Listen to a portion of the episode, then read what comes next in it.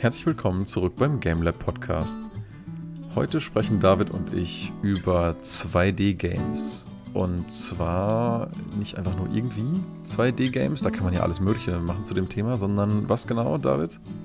Naja, wir wollen Spiele ähm, uns anschauen oder besprechen, die visuell äh, herausragend sind, wo man sich die Spiele eben ähm, anschaut und sagt, egal wie die Spielmechanik ist, das will ich spielen oder das will ich mal irgendwie erlebt haben.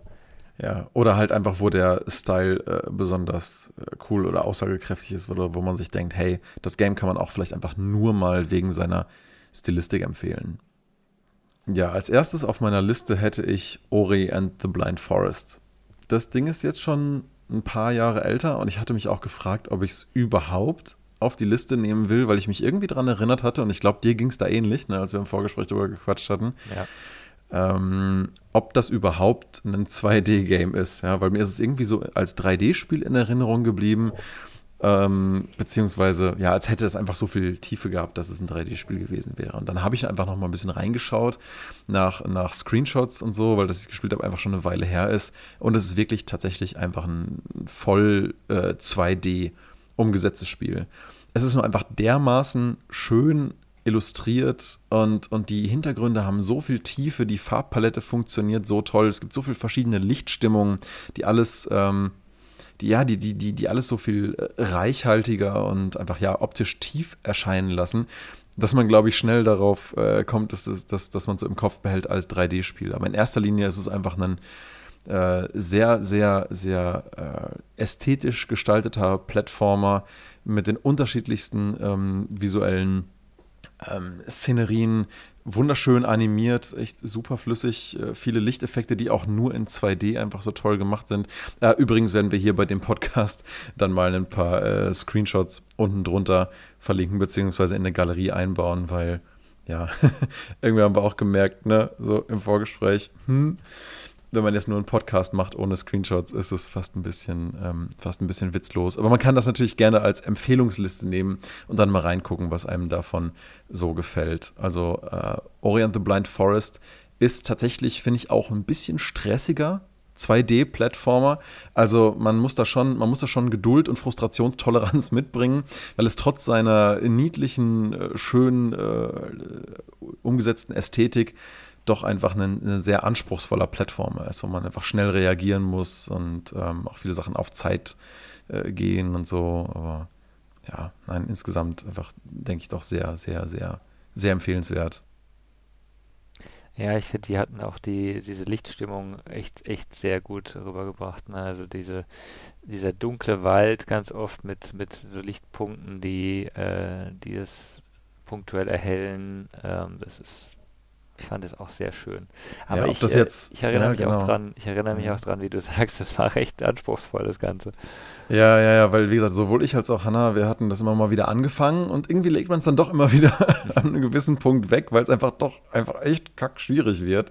Und aber nee, was du gerade sagtest zu Lichteffekten, ich glaube, das ist so eines der, ähm, der schönsten Elemente in diesem Spiel. Nicht nur die Spielfigur selber erhält einfach jede Szene und leuchtet von sich raus schon, sondern es sind immer überall wieder so kleine Akzente gesetzt, ne? ob das irgendwelche Collectibles sind oder einfach nur irgendwelche Lichter, die irgendwo durchbrechen, wie so leichte Sonnenstrahlen oder, oder ob das mal ein Mond hinten dran ist, der so wirklich die einzige Lichtquelle gerade in der Szene ist und das ist halt was, womit es überwiegend spielt. Ne? Vor allen Dingen Lichteffekte und, und Lichtkontraste. Also das, äh, ja, ja, ja. Das ist, glaube ich, das, was einem so am meisten da hängen bleibt, finde ich, von der, von der Art der Gestaltung.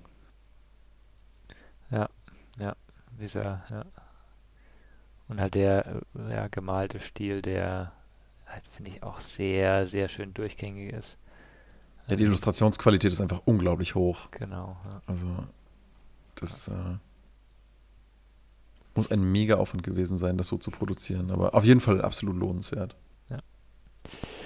Ja, ähm, auch finde ich absolut lobenswert und ähm, jetzt illustrativ auch auf einem ganz hohen Niveau, wenn nicht so detailliert vielleicht, ist ähm, Far Lone Sales.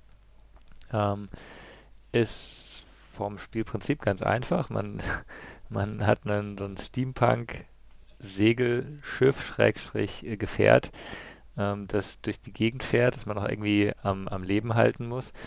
Ähm, aber visuell ist es einfach vom von dem Detailgrad. Ähm, mich hat es wahnsinnig an, an die Speed Paintings erinnert, die, äh, die im Studium einer meiner, meiner Studienkollegen immer gemacht hat. Ähm, sehr flächig, so ein bisschen ausgefranst. Ähm, ah, der, der Julian. Ne? Der Julian, genau. Ähm, der, ähm, das, das wirklich jedes Bild ist in diesem Stil, jeder, jede, jede Szene. Äh, man bewegt sich so durch einen Gemälde eigentlich durch von, von links nach rechts. Also er hat auch keine Übergänge, wo man sagt, oh, da, da hakt irgendwas. Es ist eine unendliche Tapete, würde ich sagen, die auch teilweise animiert ist, mit, mit Wolken, die ziehen so ein bisschen im Hintergrund. Sehr, ähm, sehr beruhigend, sehr ähm, ja, friedvoll. Ähm, und, und eine gewisse Verlassenheit. Ne? Also ich finde der Titel, sehr. also ich habe es jetzt selber nicht gespielt, ich habe jetzt nochmal den Titel gelesen, gucke mir gerade ein paar Screenshots an. Es, es, es hat so eine gewisse Verlorenheit, ne? so, so, wo du wirklich das Gefühl vermittelt bekommst, du bist so ganz alleine mit einem, mit, mit, mit so einer Art äh, Segelschiff in so einer völlig toten oder vielleicht halbtoten Wüste unterwegs und lässt dich einfach so dahin treiben. Danach sieht es auch schon volle Kanne aus.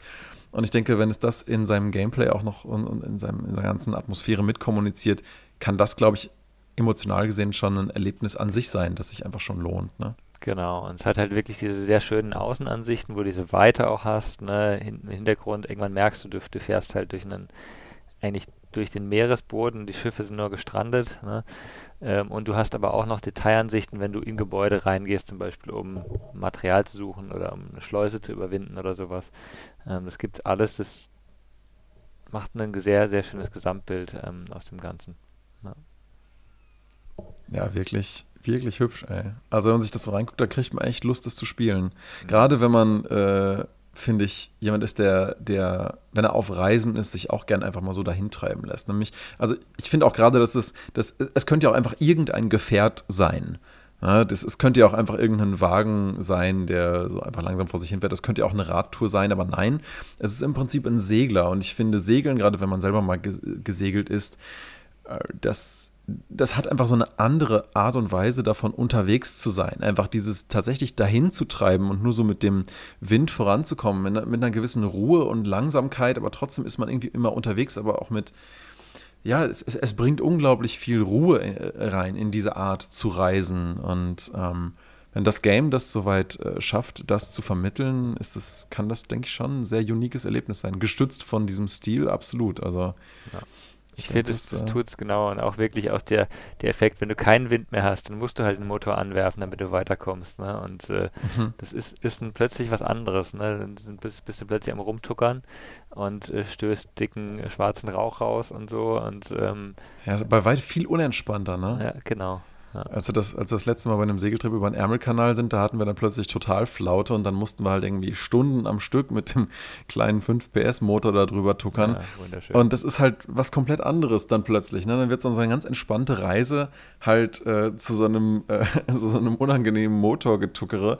Aber das macht natürlich, gerade wenn man das jetzt in so ein Spiel übersetzt, die Momente, wo du wirklich nur mit dem Windrauschen unterwegs bist, wahrscheinlich umso umso angenehmer. Ne? So ein bisschen wie bei Shadow of the Colossus zwischen den krass dynamischen und, und, und lauten und intensiven Bosskämpfen. Einfach mal wieder 20 Minuten einfach nur Reise mit deinem Pferd, ohne ja. Musik, einfach durch die Welt, wo einfach nur ein bisschen Wind ist, fliegt vielleicht ein Vogel rum, krabbelt eine Echse über den Boden, ansonsten ist da nichts. Ja? Einen sehr effektiven Kontrast kreiert, so zwischen diesen unterschiedlichen Arten ähm, des Erlebnisses dieser Reise. Ja? Das kann ich mir hier ähnlich vorstellen. Selbst durch was Simples wie so ein Motortuckern wenn das dann endlich wieder weg ist und du endlich wieder segeln kannst, das, äh, ja. ja, das sieht auf jeden Fall sehr unique aus. Das, das hole ich mir mal. Ähm, sehr einzigartig finde ich, also das werden wahrscheinlich die meisten auch schon mal kennen oder schon mal von gehört haben, hatte ich auf meiner Liste Cuphead. Das ist im Prinzip ein auch also recht anspruchsvoller, nicht ganz einfacher ähm, Plattformer, der in dem Stil der frühen Disney-Animationen von 1920, 1930 umgesetzt würde in dem sogenannten, also orientiert an der, an der sogenannten Rubber Hose Animation, wegen halt ne, so einem Gummischlauch, der so vor sich hin wabbelt, weil halt die, die, vor allen Dingen die Beine und Arme in dieser Art und Weise animiert sind, ne? ohne groß irgendwelches Rigging, sondern meistens einfach so wie ein Pfad, der sich fast schon wie, wie flüssig hin und her bewegt. Und ähm, in dieser Art von Animations-, aber auch Illustrationsstil ähm, plus entsprechendes Kolorit der dann späteren vollen Disney-Animationen. Die, die damaligen, die waren ja überwiegend schwarz-weiß. Aber das dann mit noch einem passenden Kolorit sieht einfach wirklich aus, als wäre es wie ein Kurzfilm aus dieser Zeit der, der, der ganz frühen Animationsgeschichte. Unglaublich flüssig animiert, äh, sehr, sehr unique Boss-Designs. Ähm, ja, wahnsinnig herausforderndes, aber auch sehr belohnendes Gameplay. Äh, und, und einfach ein richtig, richtig cooles, äh, einprägsames Charakterdesign. Ich wüsste auch nicht, was es in den letzten paar Jahren gegeben hätte, was dem stilistisch irgendwie ähnlich käme. Das liegt, glaube ich, aber auch daran, an dem krassen Aufwand, den ein Spiel in, dieser, in diesem Stil benötigt. Ja. Wenn wirklich jedes kleine blöde Asset, damit es nicht irgendwie tot wirkt, leicht animiert sein muss, wenn du für, für mhm. alles, ja, mhm. Frame nach Frame nach Frame einfach zeichnen musst ich meine sogar, dieses Studio wäre fast daran äh, pleite gegangen an dem Projekt, weil es einfach ein fast zu großer, nicht stemmbarer Aufwand war. Es hat sich im Endeffekt gelohnt. Es ist ein super polishedes Game geworden. Ähm, sehr, sehr, sehr, sehr, sehr gut umgesetzt und äh, ja, ich denke, jeder sollte Cuphead einfach mal gespielt haben. Das auch auch, auch wenn es bockschwer ist und viele es wahrscheinlich einfach frustriert in die Ecke stellen möchten nach den ersten paar Versuchen. Aber, der, der Grund, äh, warum ich es noch nicht angefangen habe, weil, weil ich genau, ich finde diesen Stil echt gut. Die Musik soll ja Hammer sein. Ja. Ähm, aber ich, ich bin halt da dann manchmal zu frustriert und höre wieder auf. Und das ist immer so, ah, schade, sehr schade. Aber insgesamt hat es schon einen sehr, sehr geilen, geilen Look. Ja, und selbst wenn man es einfach nur mal anspielt, um mal reinzuschauen in den, in den Appeal, den dieses Game einfach entwickelt. Und selbst wenn es einfach nur um zu gucken ist, was ist das eigentlich für eine Hommage an diese frühen Animationsstile und ja, es ist einfach, ist einfach toll gemacht. Aber wie gesagt, selbst wenn man sich davon Videos anguckt auf YouTube, wie Leute das spielen, selbst ist ich gerade hier nebenher ohne Ton ne, ein frustriertes Gesicht nach dem nächsten. Also es ist halt, da muss man ein bisschen, da muss man ein bisschen Geduld mitbringen. Aber dann lohnt sich auf jeden Fall. Ja. Ja, ähm, auch ein sehr äh, individueller Stil, den es sonst nicht wirklich, äh, den ich noch nie gesehen hatte, war Apotheon. Ähm, mhm. Vielleicht ganz kurz Zwischenanmerkung, die ersten drei Spiele, die wir jetzt angesprochen hatten, waren alle mit Unity gemacht. Ne? sehr, okay. sehr, sehr interessant, äh, finde ich. Ich glaube, die, mindestens die Hälfte unserer Liste ist da mit Unity gemacht, weil, weil auch, glaube ich, viele 2D-Games ähm, von, von kleinen Entwicklern gemacht werden. Ne? Die großen Entwickler machen dann, dann AAA und die kleinen machen 2D, bringen da auch mehr Liebe rein und ähm, ich finde, das, das sieht man dann auch eben am, an der Qualität. Aber ich denke auch ein Grund für Unity ist einfach die krasse Zugänglichkeit, also ja. gerade für so Games. Ich finde, gerade als jemand, der mal mit der CryEngine, Unreal und Unity gearbeitet hat, ähm, die Unity ist einfach die zugänglichste Engine, wie ich finde. Und gerade wenn du ein Game hast, was keine richtig tolle Out-of-the-Box-Lighting-Engine braucht, wie bei eben der Unreal, ja. wenn es dir nicht um Realismus geht, sondern einfach du nur ein 2D-Game machen willst, was sowieso nur davon lebt, welchen Stil du selber dafür illustrieren kannst, technisch, ja. ja. Ähm, warum solltest du dann was anderes als die Unity nehmen, die dir vielleicht sogar das einfachste Framework bietet, sowas umzusetzen? Also, ich finde das absolut verständlich. Ja, genau. Und ich meine, es es gibt ja auch einen extra 2D-Modus. Ne? Ich weiß nicht, ob die, die ähm, Unreal Engine das hat. Klar, du kannst immer die, die Kamera einstellen, dass es so aussieht. Aber ähm, die, also mittlerweile nochmal noch mal stark verstärkt, aber schon seit Jahren gibt es ja in Unity eben diesen 2D-Ansatz einfach da, der, der auch von der Engine direkt unterstützt wird. Mhm. Mhm. Ja. Also Apotheon, Apotheon, auch mit Unity? Genau, Apotheon ähm, ist eigentlich, ähm, ich, ich, ich, für mich hat sich so angefühlt, als ob man auf so einer griechischen Amphore spielt. Das ist eben dieser ähm, Stil, den man aus, ähm, aus alten, antiken, ähm, ja, Illustrationen, Wandgemälden ähm, oder auch. Ja, genau daran erinnert es am meisten, ne? an so eine Art Wandgemälde. Genau. Fast, ne? äh, diese, diese sehr ja, ausgefeilten eben ähm, Geschichten, Heldengeschichten aus dem Griechischen eben ähm, kennt. Und ähm, das Ganze ist ein Plattformer. Äh, das heißt eigentlich was, wo du, wo du sehr viel Action hast. Das ist auch wirklich ein, ein schnelles Spiel eigentlich. Ähm, aber bringt halt durch seinen, durch seinen Bildstil, finde ich, da so eine gewisse Ruhe wieder mit rein und so ein gewisses ähm, ah, ich möchte es eigentlich mal anhalten und, ähm, und mir das Bild anschauen. Ähm, im, Im Gegensatz zu dem, ich will da schnell durchrennen und, und was machen. Und es ist auch teilweise sehr cool gemacht. Man kommt in Szenen rein und denkt, okay, jetzt da, da sind halt irgendwie ähm, die, die Krieger an die Wand gemalt und dann läuft man in den nächsten Raum und die Krieger heben halt den Speer und greifen dich an sozusagen. Oder ja, der, witzig, weil es natürlich, weil es natürlich auch nicht zwingend anders aussieht, ne? Ob Genau. es an die Wand gemalt ist oder Genau. ob es Teil der Spielwelt ist. Genau, das ist halt wirklich, also alles, was du, was du halt, ähm, sag mal, in deiner Fantasie, wenn du so ein Bild siehst, denkst, okay, das könnte sich jetzt bewegen oder was man auch mal so in, in Animationsfilmen gesehen hat irgendwie, ähm, ist halt hier wirklich auch drin und interaktiv. Du läufst in den Wald rein und der, der Hirsch, der da steht, der hebt den Kopf und rennt weg, ne? Und du musst ihm hinterher rennen. Also solche Szenen gibt es halt sehr viele, die das Ganze auch wirklich sehr lebendig machen. Und äh, das ist, das, das macht wirklich den Charme her aus.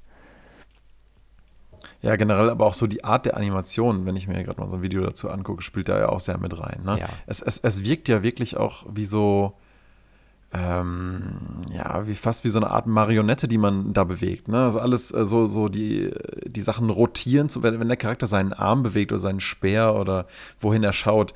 Es rotiert ja wirklich wie auf so einer Kreisbasis um ihn drum herum. Also es ist wie so eine Puppe eigentlich, die man bewegt und gar nicht so sehr wie eine Figur. Das Genau. äh, trägt dem ganzen Gesamtappeal aber auch irgendwie echt nochmal was dazu bei. Ne? Ja.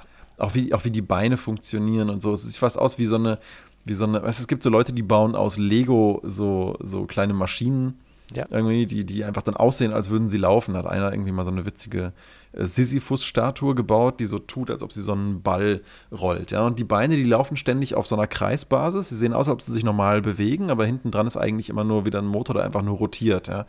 Und das finde ich, das sieht hier irgendwie, irgendwie ähnlich aus, wie die Figuren animiert sind. Also Ja. Ein schönes, schönes Gesamtwerk auf jeden Fall. Noch mit so einem leichten Papyrus-Stil hier und da, so, so, so Steinoptik hinten dran, ne, die so als halb Bump-Map hinten drüber läuft über die ähm, Genau.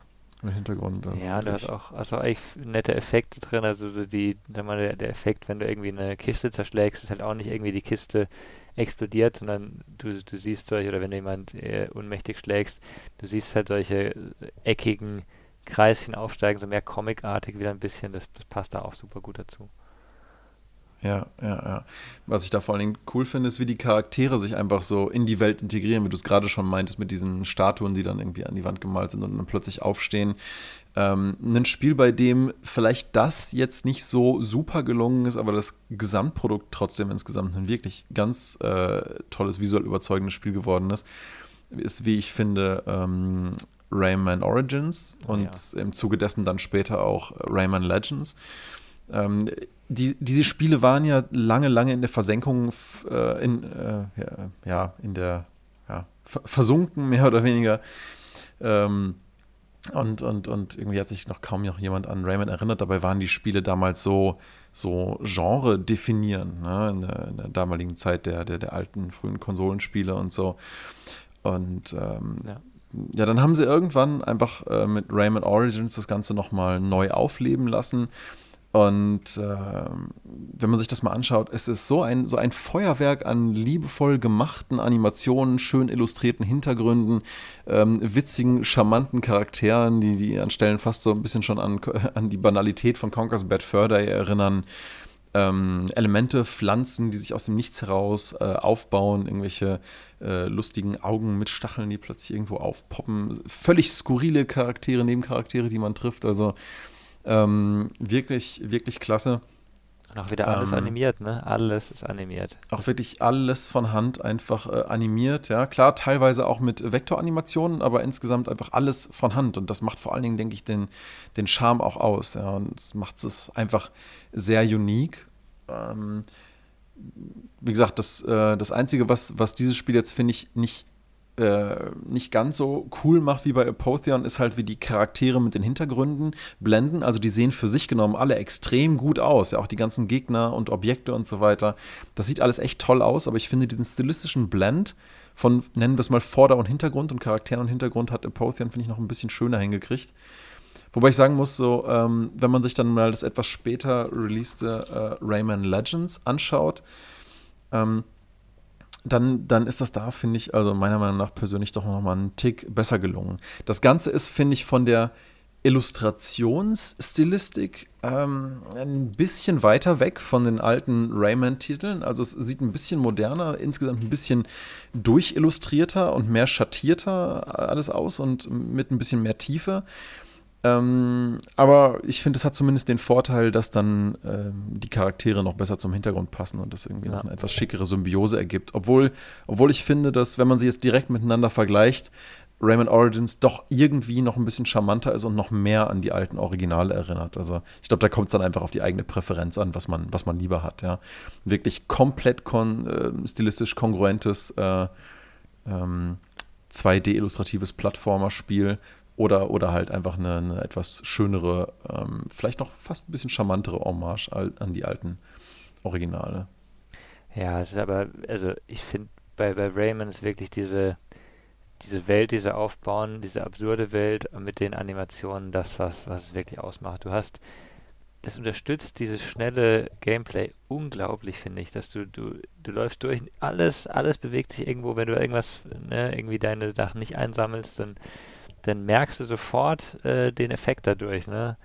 Ähm, ja, du willst eigentlich gar nicht anhalten. Ne? Du willst eigentlich in diesem Flow einfach ja, dadurch, du, dadurch rennen und kannst spielen. ja auch ne? nicht anhalten, ganz oft. Ne? Ist, meistens passiert ja auch irgendwas, dass sie irgendwas verfolgt oder sowas. Und, ja, eben ähm, so, eine, so eine Feuerwand oder so, genau. die, die halt gar nicht zulässt, dass du anhältst. Ja. Also ähnlich wie bei Ori, wenn irgendwo so ein Wasserlevel gerade äh, am Aufsteigen ist, wo du echt gut gucken musst, dass du schnell wegkommst. Zum Beispiel, ja. Also schon, schon sehr, sehr schön, ja.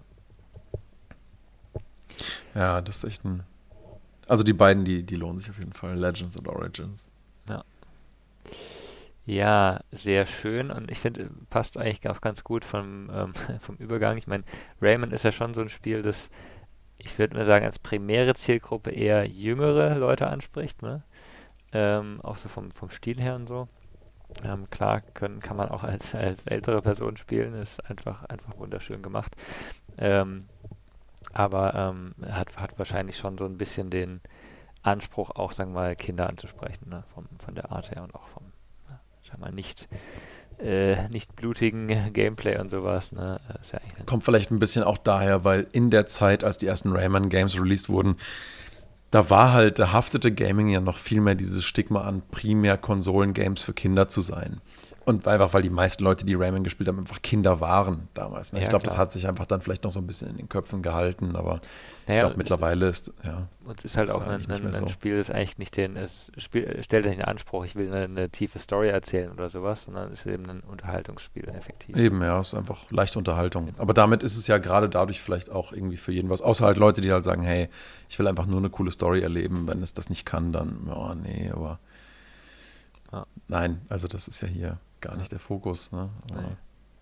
Und unterhalten tut es auf jeden Fall super. So, das war jetzt deine Überleitung zu. Das war Überleitung zu Night in the Woods. Aha, weil, ja. weil, Night in the Woods ist so ein bisschen vom Stil her, also auf den ersten Blick ist es ein Kinderbuch. Ne? Ähm, man hat äh, Charaktere, die, die also Tiere sind, Tiercharaktere, aber ähm, gibt es ja auch in, in, Formen teilweise, die eben äh, nicht kindlich sind. Hier ist wirklich so ein, ein, ein Kinderbuch, große Augen.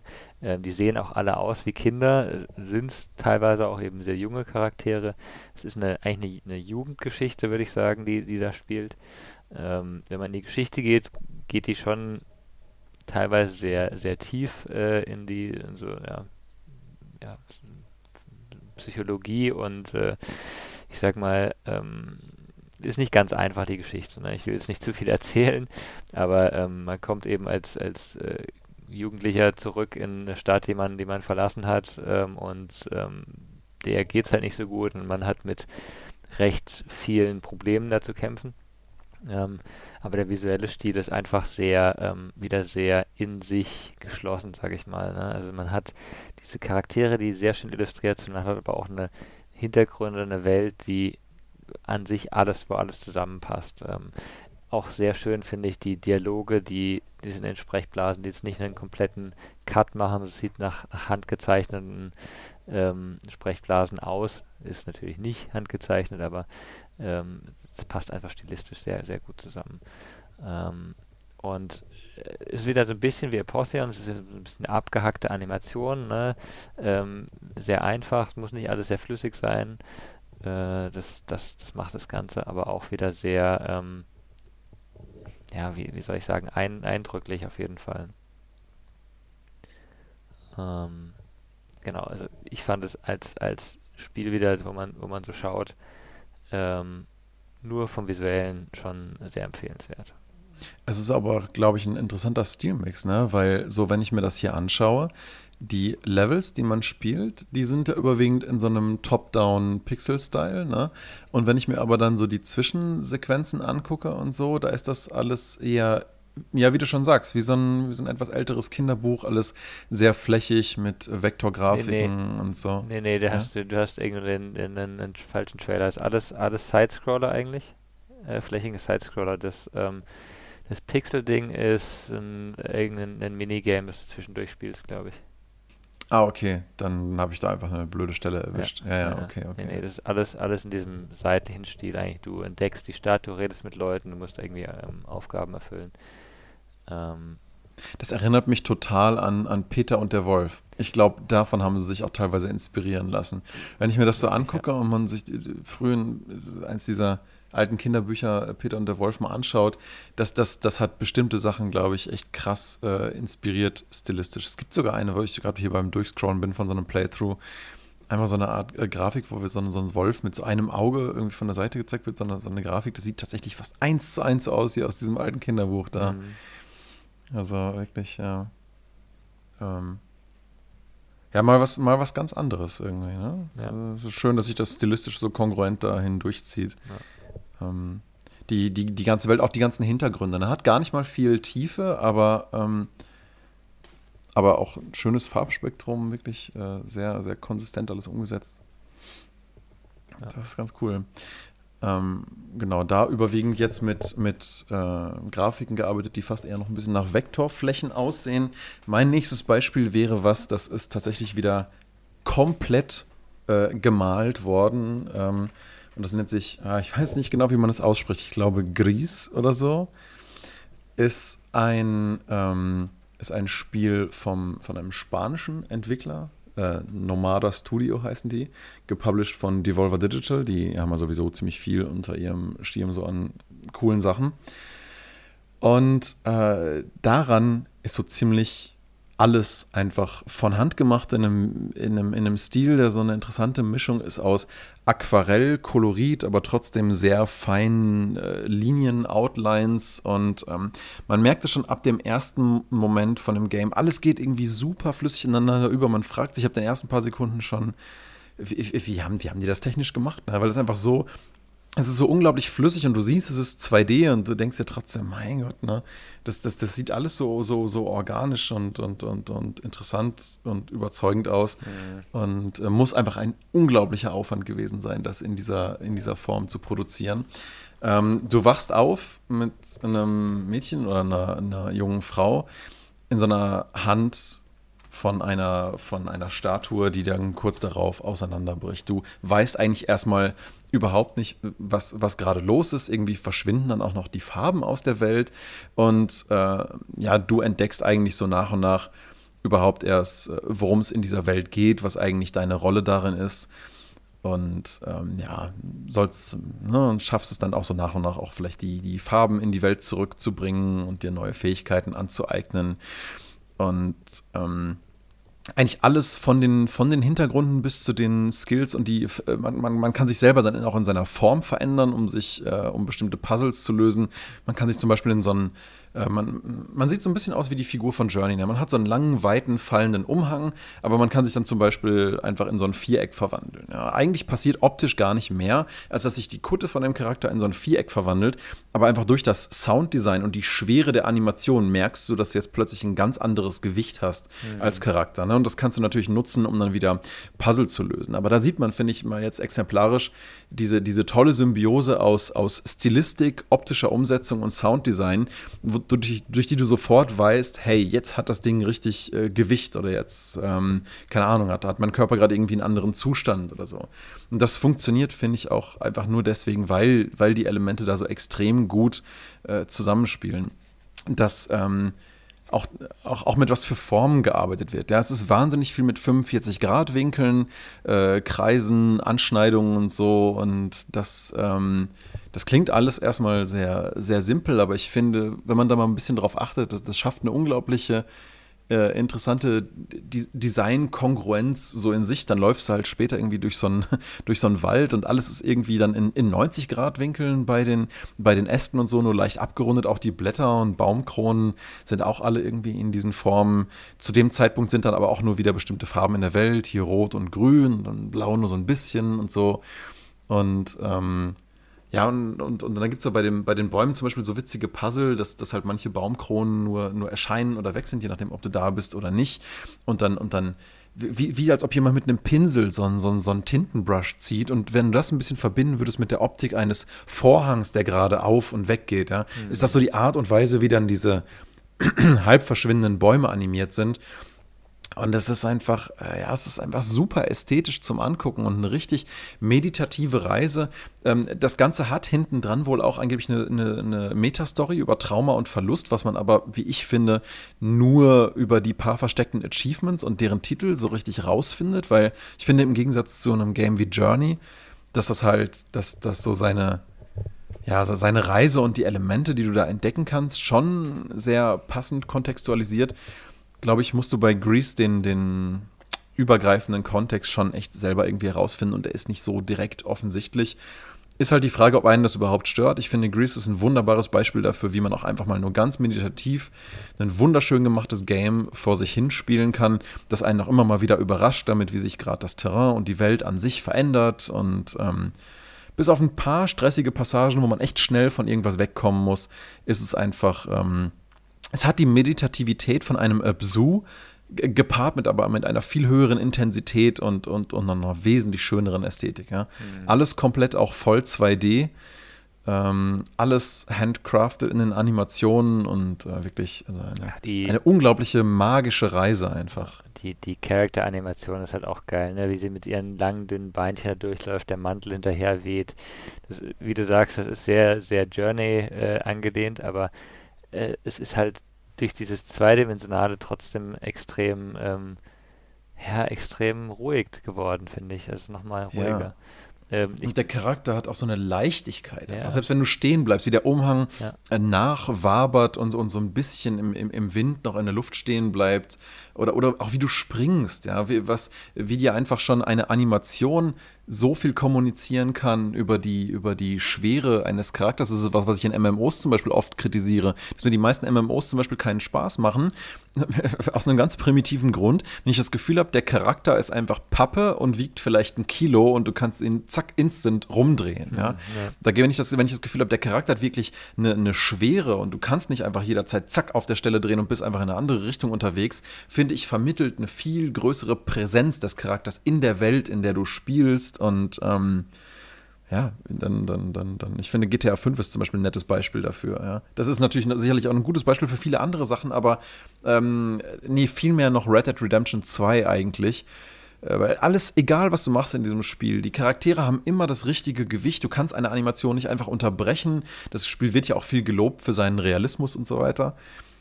Ähm, aber einfach, ja, dadurch, wie du merkst, wie der Charakter halt dann beschwert ist, wenn er durch Schnee stapft oder dass halt er von seinem Pferd absteigt oder rumdreht, auch erstmal jede kleine Animation und Bewegung wirklich ausführen muss, das kann unglaublich was beitragen. Ist bei Gris nicht anders. Hm. Ja, auf jeden Fall sehr, sehr, sehr, sehr schön. Auch wieder so ein Spiel, wo man, finde ich, an, an ganz vielen Stellen einfach anhalten kann, Screenshot machen, den als, als Bildschirmhintergrund nutzen kann. Ständig echt, eigentlich. Echt. Vollkommen egal, wenn ich hier in so ein Playthrough mal reinklicke. Würde ich übrigens nicht empfehlen, wenn man es noch nicht gespielt hat. Ne? Ich am besten so unvoreingenommen wie möglich mal spielen, weil selbst, selbst ein gelungener Szeneriewechsel kann schon so ein schönes Erlebnis sein, wenn man das zum ersten Mal ganz frisch erlebt. Ich, also ich werde auch nur einen Screenshot dazu hier mal drunter machen, eher aus den Anfangsgebieten, um mal zu zeigen, wie überhaupt die Stilistik an sich aussieht. Mhm. Aber ansonsten sollte man das, glaube ich, möglichst frisch erleben, weil es einfach ja, also so ein magisches feines äh, äh, Game. Es ist, ja. Ja, cool. Sehr schön. Habt ihr da nichts dagegen zu setzen? nee. ähm, ja, die, die, äh, mein nächstes wäre, wäre ein Spiel, das finde ich, also ganz anderer Stil, aber hat ähm, gewisse Elemente, die, die da, da reinpassen. Ähm, The Silent Age ähm, ist mehr oder weniger ja, eigentlich ist es ein Point-and-Click-Adventure. ähm, macht aber in, in, so einem ja, Vektor, reduzierten Vektorstil ähm, jetzt einher. Recht farbbetont auch wieder, also man hat auch wieder Screens, ähm, abgesehen vom Titel auch wirklich im Spiel, die monochrom sind, was mich jetzt so ein bisschen an, an äh, Teile von äh, Gries erinnert hat.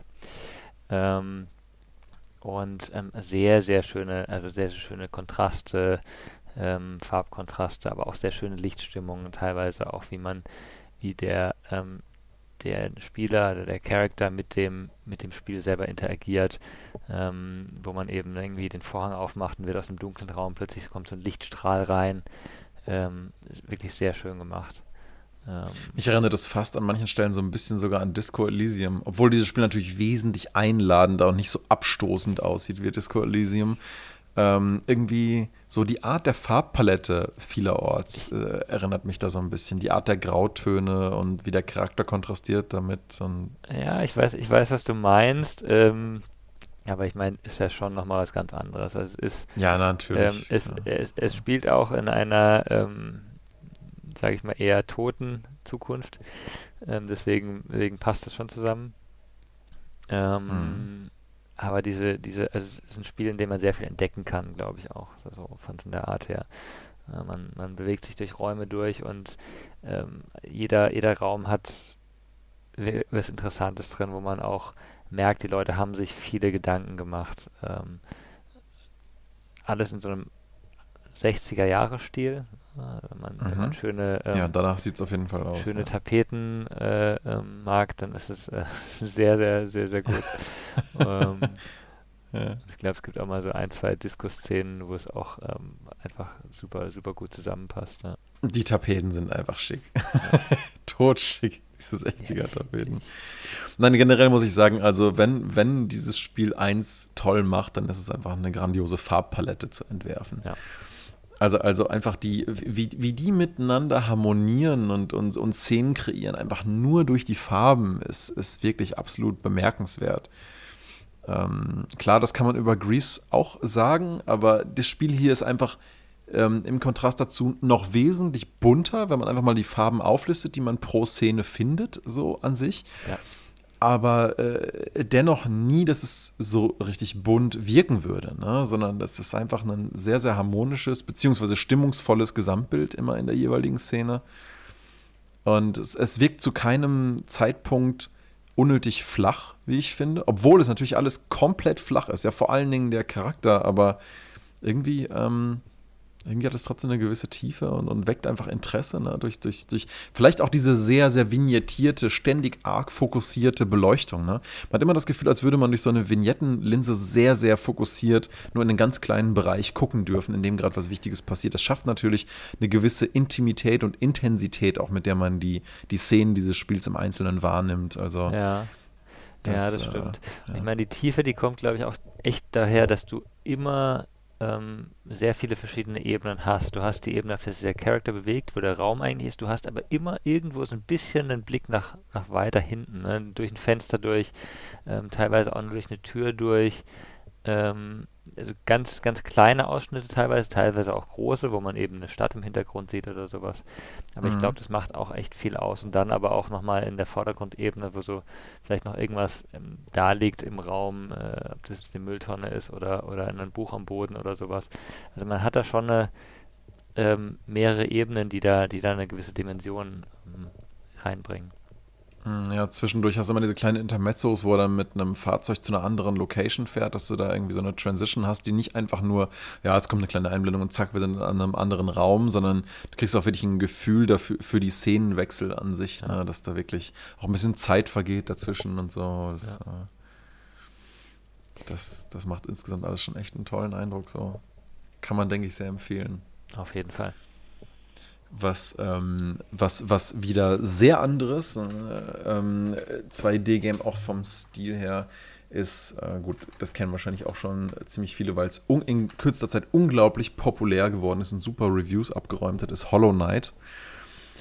Das Ganze kann man sich, also für wen das nicht kennt, man kann es sich so ein bisschen vorstellen wie ein Mix aus einem Metroidvania, also mit diesen verschiedenen Arealen, die man, die man erkunden kann, ne, mit Türen dazwischen und so, ein bisschen wie bei, bisschen wie bei Celeste, äh, gepaart mit einem Kampfsystem, das, das von der Schwierigkeit doch fast eher ein bisschen an einen äh, Dark Souls erinnert. Sehr, ähm, sehr, sehr geschicklichkeitsbasiert, aber auch viel, viel Traversal, wo man dann verschiedene Dodges und Sprungarten und so weiter äh, lernen muss.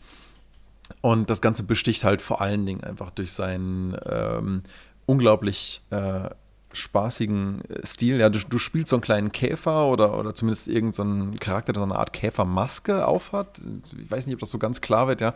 Aber jeder Charakter in dieser Welt hat irgendwie so diese, diese, diese, diese käferartigen äh, Köpfe. In, deswegen innerhalb einer solchen Welt findet das Ganze auch statt. Ne? Es ist wie so ein wie so eine, so eine unterirdische, ähm, pflanzenbewachsene, spärlich beleuchtete Welt. Ähnlich wie bei Ori, auch hier, nochmal, hier und da mit ein paar kleinen Highlights, vielen kleinen Staub- und Lichtpartikeleffekten. Das ist faszinierend, dass du Käfer damit assoziierst. Ich meine, so, okay. Für mich war das so Totenmas Totenmaske-mäßig, ne? weil es auch so bleich und weiß ist.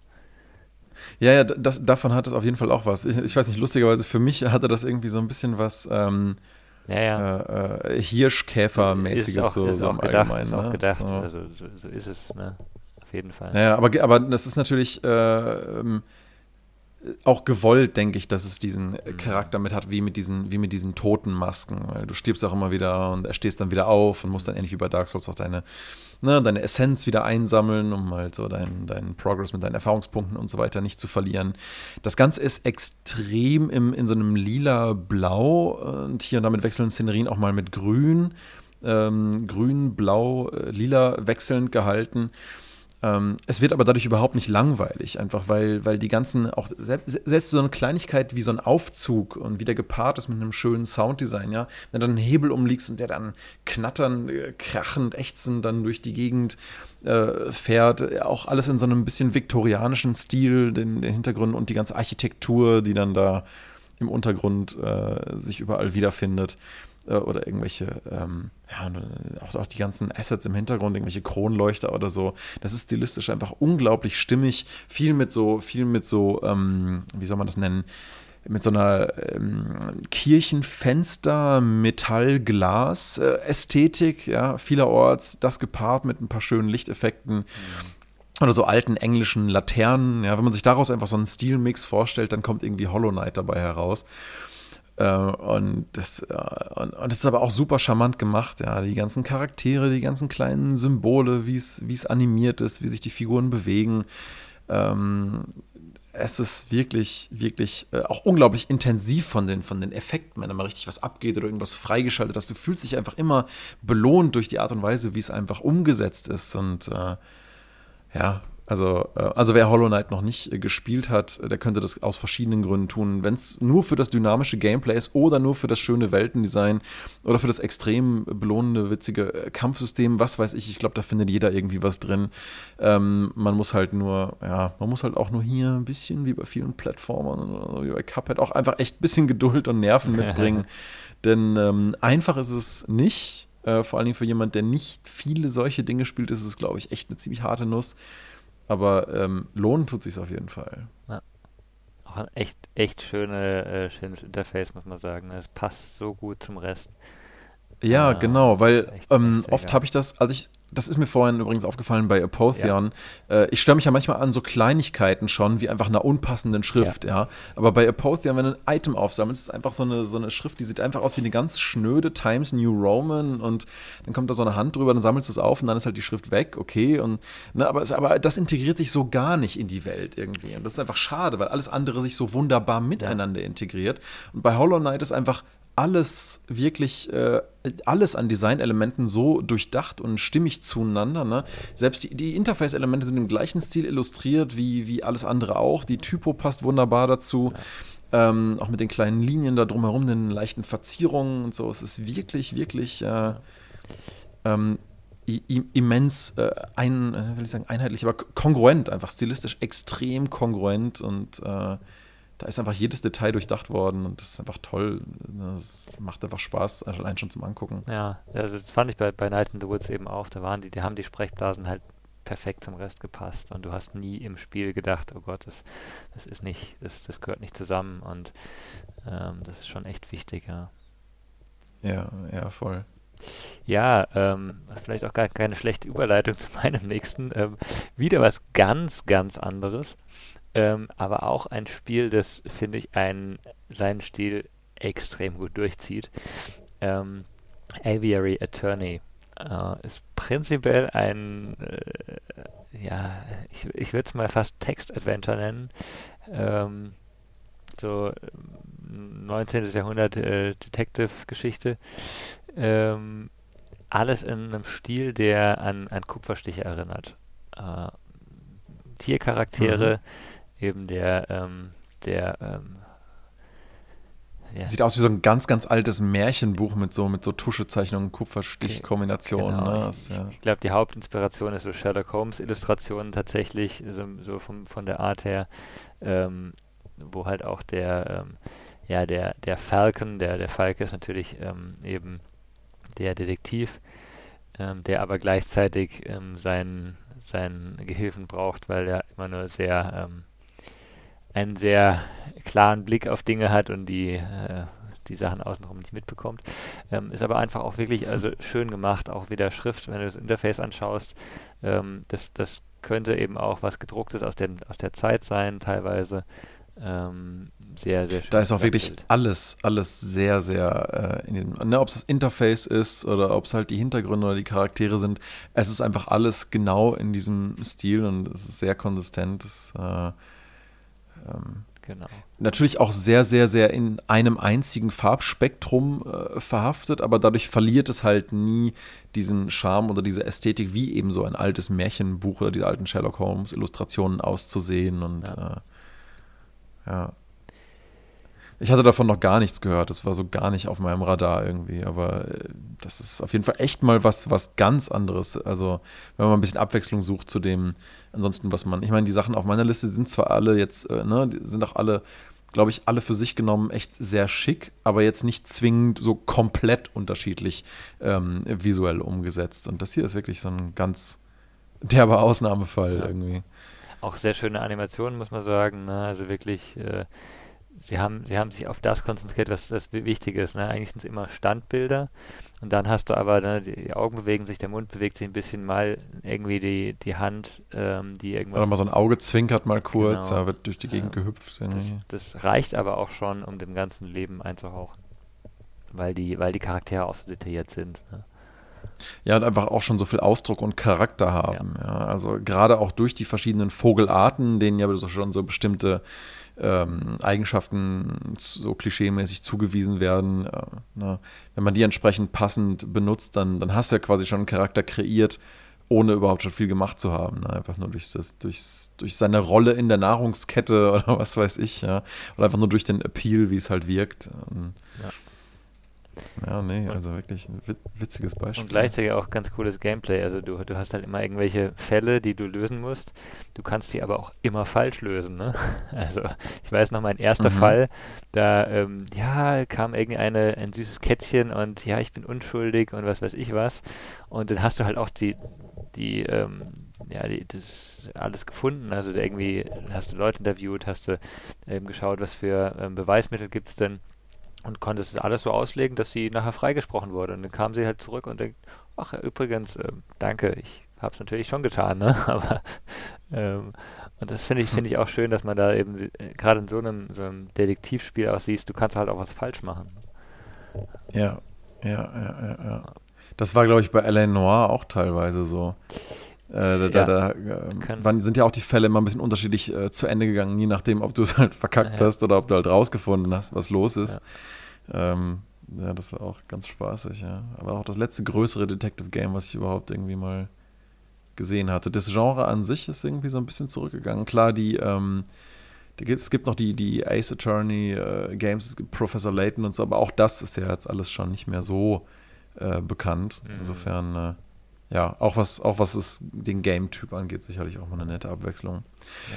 Ich hatte jetzt als äh, siebtes und letztes Spiel auf meiner Liste noch was, ähm, das dürfte auch den meisten schon ein Begriff sein. Oder selbst wenn man es nicht gespielt hat, hat es, glaube ich, sehr, sehr viel in der Games-Industrie im Nachgang seines Releases mit beeinflusst. Und das, obwohl es erstmal, wenn man es sich anguckt, ähm, auf den ersten Blick sehr, sehr simpel aussieht. Und zwar Limbo. Denn eigentlich ist Limbo einfach nur ein Game mit einem komplett knallschwarzen Vordergrund und ein bisschen grau bis weißen äh, Mittel- und Hintergründen. Und es ist auch einfach nur ein Sidescroller, da spielt die Silhouette eines äh, kleinen Jungen, offensichtlich, also klar, das ist alles knallschwarz im Vordergrund, du erkennst keine Details und musst halt so ein bisschen auch Sachen Schlussfolgern, so was da was sein könnte. Und ähm, naja, du spielst halt diesen ähm, kleinen Jungen, der durch diese Welt rennt und schnell merkst du, alles ist irgendwie voller tödlicher Fallen und ähm, alles will dir irgendwie zu Leibe rücken und du musst nur irgendwie versuchen zu überleben und durch diese Welt zu kommen ähm, und, und dann irgendwie rauszufinden, ähm, Mensch, was ist das überhaupt hier? Wo, wo bin ich hier eigentlich? Was mache ich hier eigentlich? Und die Konklusion daraus ist halt auch, worum es in dem Spiel eigentlich geht. Aber das werde ich jetzt natürlich nicht vorwegnehmen. Ist auch, finde ich, ist auch, finde ich, gar nicht so wichtig für das Spiel. Ganz ehrlich, das, das, ist ein bisschen wieder die Diskussion wie bei, bei Journey und Grease, ne? Wie wichtig ja. ist die, die Übergeschichte für das Spiel, weil das Spiel macht doch, also eben anhand der, der visuellen ähm, Ausgestaltung, aber auch anhand des, des Spielprinzips einfach Spaß, egal ob du jetzt zum Ende kommst oder nicht, würde ich mal behaupten. Ja, das stimmt absolut. Also mir persönlich ist es halt einfach irgendwie wichtig, weil es für mich am Ende, wenn ich so ein Spiel dann zur Seite lege und damit dann fertig bin, äh, es für mich einfach mehr da lässt als emotionales Erlebnis. Ja. Wenn, ich, äh, wenn ich merke, so, hey, da, da ging es doch um ein bisschen mehr, um einfach nur ein bisschen äh, Jump'n'Run, so, da ist auch noch irgendwie was hinten dran. Äh, vielleicht ein bisschen tiefere Bedeutung, über die man auch einen Moment nachdenken kann, bevor man das Spiel dann zur Seite legt. Mhm ähm, finde find ich persönlich, für mich kreiert das immer noch einen langfristigen Mehrwert, warum mir sowas dann noch stärker im Kopf bleibt. Aber Limbo hat vor allen Dingen äh, die Industrie durch diese reduzierte Art der Stilistik, glaube ich, mitgeprägt. Das ist, es gibt auch wirklich keine Farbe in dem Game, es ist echt nur schwarz-weiß. Und trotzdem war es irgendwie so, und trotzdem war es irgendwie so neu als Spiel damals. Und das ist jetzt echt schon, weiß ich nicht, wie, wie lange ist das her? Zehn Jahre ist es alt, ne? Mhm. Und bis heute sieht man an vielen Sidescrollern, die danach kamen, ähm, oder, oder auch Games aus einer Zeit etwas später wie, äh, was hatte ich, ich hatte mir noch was notiert, Outland war das, mhm. genau. Ein Game damals für die PS3, was einfach nur mit rot, äh, mit roten und blauen Lichtern und Szenerien und Effekten äh, gearbeitet hat und alles andere im Vordergrund war auch wirklich knallschwarz. Und damals meinten äh, viele dann so, ach ja, ach, hm, es erinnert irgendwie doch ein bisschen stark an Limbo, wo ich mir auch dachte, so, hm, nee, das ist eigentlich schon irgendwie sein eigenes Ding. Aber das war halt eine Diskussion, die damals oft viel rumging, ne? So, ach ja, das ist eigentlich auch wieder nur so ein Limbo-Klon, ne? Weil, weil das damals, und, und dabei hat man das einfach oft nur zu Games gesagt, die vielleicht einfach nur im Vordergrund schwarz und hinten ein bisschen bunt oder einfach dann nur ein paar Layer hatten. Aber äh, ja, allein schon, dass man sich die damit vergleichen lassen musste mit Limbo, hat ja gezeigt, was es für einen Einfluss auf die Industrie hat. Und einfach vielleicht auch nur, um zu zeigen, hey, Sidescroller gehen wieder. Ja. Das kann man wieder machen. Das kann echt spannend sein. Und vielleicht braucht es dafür auch gar keine besonders ausgefeilte, tolle äh, Ästhetik, aber es braucht eine gewisse Intensität, es braucht einen gewissen Mehrwert und einen gewissen Charme. Und äh, Limbo hat zum Beispiel ja unglaublich viel durch sein Sounddesign ähm, äh, als, als, als Symbiose auch erschaffen. Ein bisschen wie bei Gries, aber hier halt noch viel extremer, weil dadurch, dass alles knallschwarz ist, siehst du einfach äh, ja nicht, was die Objekte vor dir direkt sind. Du siehst vielleicht, es ist ein Viereck, aber du merkst erst daran, äh, erst wenn du es mal durch die Gegend ziehst, wie es sich über den Boden ratschend anhört, ob mhm. es vielleicht aus Metall ist oder eine Holzkiste oder ob du gerade über irgendwas drüber gelaufen bist, wo du, ne, du stapfst vielleicht so durch den Matsch und plötzlich machst es plonk, plonk, plonk und dann machst du wieder Stapf, Stapf, Stapf, dann merkst du, oh, anscheinend bin ich gerade über irgendwas Metallisches gelaufen. Ja? ja? Das ist dann, das haben sie noch viel, viel mehr benutzt später in ihrem Nachfolge Game Inside, was übrigens auch verdammt toll ist, aber es zählt nicht zu 2D, deswegen lassen wir es heute mal raus. aber äh, darüber kann man alleine, glaube ich, auch schon wieder Ewigkeiten reden. Aber einfach diese Art des, des, des ergänzenden Sounddesigns, um Materialien abzubilden, die du als solche optisch aber nicht erkennen kannst, ja, oh, äh, hat hier einfach unglaublich toll funktioniert. Ja. Dass alles, was du nicht siehst, einfach vom Sounddesign supplementiert wird. Das ist äh, ja einfach eine geile Symbiose bei, bei Limbo und ähm, ich glaube, jeder, der das spielt, wird, wird darin einfach viele Sachen erkennen, die sich dann so weiter fortgesetzt haben durch die Games-Industrie, ähm, dass Limbo, denke ich, einfach auch jeder mal gesehen haben sollte. Und ich meine, selber als Spiel taugt es natürlich auch total was. Also es ist wirklich, äh, wirklich echt ganz cool. Auf jeden Fall. Ähm, ich habe tatsächlich ja ein Spiel, das, das äh, eindeutig auf Limbo aufbaut. Ähm, das finde ich noch so ein bisschen ähm, ja, vielleicht nicht einen Schritt weiter, aber in eine andere Richtung lenkt. Ne? Ähm, Feist macht das Ganze auch wieder extrem schön. Also dieses, dieses Schattenspiel vorne hast du nur eine schwarze Fläche. Ähm, bei Feist im Hintergrund eben äh, gibt es noch so einen Farbverlauf immer, der den Hintergrund ein bisschen interessanter macht, so ein bisschen, äh, ja gut, dieses Neblige gibt es bei, bei Limbo ja auch teilweise.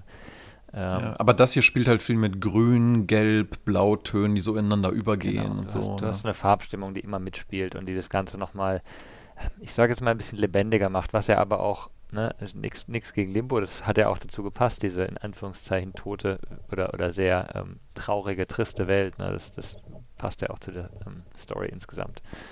Ähm, und bei, bei Feist ist es halt nochmal noch mal ein bisschen anders. Ich finde, die, die Welt ist sehr schön gemacht. Diese, diese Wesen, die, die sich durchbewegen, sind alle ähm, sehr, sehr interessant, so ein bisschen fantasiemäßig. Man könnte sich aber doch irgendwie vorstellen, dass es wirklich gibt. Ähm, ja, es hat so eine andere Leichtigkeit, so ein bisschen. Ne? Es, ist, ähm, es ist ja auch so ein bisschen wie so, wie so kleine äh, Wollknäuel-ähnliche Trolle, die da durch die Gegend genau. hüpfen und das hat auch nicht so diese emotionale Schwere wie jetzt in Limbo, aber natürlich trotzdem irgendwie in gewissem Maß trotzdem seine Bedrohlichkeit. Ne? Genau, es ist, es ist, ist niedlich äh, wie in Limbo, bis du stirbst. Dann ist es nicht unbedingt mehr niedlich. nee, nee, wenn dir plötzlich der Kopf so zwischen zwei Zahnrädern zerquetscht wird, äh, mit dem entsprechenden Sound dabei, das ist dann, nee, genau. nee das ist dann nicht mehr schön. Ich finde aber eben, also ja. Feist ist ein, ein, sehr schönes Beispiel, wie man aus so einem, ähm, wie man ein Spiel oder ein Spielprinzip nehmen kann und schön weiterentwickeln. Ne? Also nochmal ne, fünf Jahre mhm. später nochmal noch mal, ähm, was anderes draus machen oder ein bisschen, bisschen was Neues draus machen. Das ist eigentlich schön. Wenn es jetzt ein halbes Jahr nach, nach Limbo entstanden wäre, dann hätte ich gesagt, okay, da hat halt einer Limbo geklont. So ist es halt nochmal ein, eine Wiederaufnahme ähm, dieses Themas und ähm, echt, echt schön gemacht. Wie du hast ja vorhin gesagt, Inside ist, glaube ich, nochmal neuer, oder? Ja, ja Inside ist auch stilistisch äh, dann 3D. Also ja, es ist wirklich, ja. ähm, also es ist dann wirklich nochmal was, was komplett anderes. Es erinnert eher in, seine, in seiner Düsternis äh, der Atmosphäre und, und, und in seinem Sounddesign und, und, in der Art der, des Storytellings auch wieder an Limbo, auf jeden Fall. Also man merkt schon, dass es aus dem gleichen Hause kommt und ich find, muss auch sagen, ich finde Inside noch das wesentlich vielschichtigere, fast auch coolere Produkt mhm. so an sich. Ähm, aber klar, was, was so die reinen 2D-Sidescroller angeht, da ähm, äh, und, und die Weiterentwicklung davon, da ist es natürlich hier mit, mit äh, Feist eigentlich echt ein schönes Beispiel. Erinnert auch fast ein bisschen an ähm, Badlands oder Badlands, ich glaube, nee, Badlands heißt es, glaube ich. Ja. Das ist ein äh, Mobile Game, das das optisch auch, äh, auch von der, von der Farbpalette, ne, mit diesem grün, blau, äh, gelb, auch sehr daran erinnert und ähm, ja, meine Freundin hat das viel, viel auf dem äh, iPad auch gespielt. Es ist wirklich ein äh, absolut ästhetisches, äh, cooles Teil, ähm, das, das dem hier fast noch so am, am ähnlichsten sieht. Und ja, das, äh, es, es, ist einfach schön, dass es wieder mehr solche Spiele gibt, äh, wie ich finde, ähm, die äh, ja auch ganz gezielt auch, auch, auch versuchen zu gucken, welche Arten von Navigation gehen denn vielleicht auch nur in 2D. Das wäre vielleicht auch mal eine schöne Idee für nächste Woche oder so ne, um, mal, um mal zu gucken, welche Sachen funktionieren denn vielleicht nur in, in äh, 2D. Die ne? Spielmechaniken ähm, sind da ganz besonders, ja. Ah, ja, ja, ja. Weil klar, ich meine, es ist, es ist halt selbst schon so ein simples Beispiel, wie jetzt hier, während ich mir hier von Feist gerade ein bisschen was anschaue, dass du einfach an einem Baum hochspringst und du springst durch den Ast und landest auf dem Ast. Ne? Genau. Völliger Blödsinn in 3D und das ist einfach so eine Konvention, die gibt es ja jetzt schon seit 20 Jahren äh, oder länger in, äh, in 2D-Games. Aber ähm, klar, das ist das halt das minimalste Beispiel, finde ich, von Sachen, die nur in 2D auf diese Art und Weise funktionieren. Ähm, ah, da gibt es ja bestimmt noch echt ähm, äh, viel mehr. Ich hatte auch noch ein paar andere Sachen zum Thema zwei interessante 2D-Games aufgeschrieben. Dann fiel mir aber auf, dass davon doch einige zwar technisch gesehen zweidimensional gemacht sind, aber äh, dann doch eher vielleicht so aus dem Bereich isometrische Games kommen. Deswegen haben wir die auch diesmal so ein bisschen weggelassen. Aber auch dazu machen wir demnächst bestimmt noch mal ein bisschen was, weil ähm, da gibt es auch viele, viele, viele coole Beispiele, äh, die ähm, ja auch gerade durch diese isometrische Perspektive vielleicht auch nochmal ein bisschen mehr Möglichkeiten haben, von der Kulisse gleichzeitig etwas mehr darzustellen, ja. als es jetzt in einem, so einem reinen 2D hintereinander gelayerten Ding der Fall ist. Ich muss auch sagen, ich habe so bei 2D-Games immer nicht ähm, ein wesentlich reduzierteres Feeling für die Welt, in der ich mich bewege, weil es halt eben durch das 2D vielleicht immer so ein bisschen konstruiert wirkt. Ähm, und, und ich finde, bei einem isometrischen Game einfach durch seine Perspektive schafft es schon so ein bisschen mehr Tiefe und Orientierung in der Welt. Und für mich, gerade wenn das dann so ein bisschen offener gestaltet ist, kann das schon echt nochmal ein ganz anderes Erlebnis ausmachen. Das ist auf jeden Fall was anderes. Ich glaube, also bei 2D, für mich ist es immer ähm, eben ein, ein, diese, dieses Bild, du hast einen, wie ein Gemälde, du hast eine, eine Fläche, auf der sich irgendwas abspielt. Ne? Und ähm, in Spielen ist es halt animiert, interaktiv. Ähm, aber du hast vom, vom Visuellen ist ja auch immer dasselbe. Es kann mehr oder weniger Tiefe haben, es kann mehr oder weniger Details haben, aber das Gesamtbild, das sich eben in so einem Rahmen abspielt, ist immer sehr klar definiert. Beim 3D-Raum hast du immer, wo ist da hinten dran noch was, die Frage, ne, kann ich da jetzt rumlaufen, dann ändert sich's. Du kannst ja in 3D auch nicht diesen klaren ähm, Fokus geben. 3D-Spiele sind sehr oft, finde ich, ähm, einfach meistens sind sie realistisch. Ne? Wenn, wenn, wenn sie ähm, nicht realistisch sind, dann haben sie nicht dieses klare Bild, ähm, dass du bei einem 2, 2D-Screen äh, auch, wenn du einen Screen anschaust, ebenso haben kannst. Ja, ja. Vielleicht noch äh, abschließend, ich meine, wir haben noch, wir haben ja vorhin schon gesehen, wir hatten viel mehr Spiele auf unserer Liste. Ähm, mhm, ich, mhm. ich würde noch gerne ein, ein Pixel-Game erwähnen, weil wir noch kein Pixel-Game drauf hatten. Und es gibt, ja, es gibt auch Pixel-Games, die einfach extrem schön sind. Und für mich ist ähm, Super Brothers Sword and Sorcery EP das Spiel, das da wirklich reinzählt.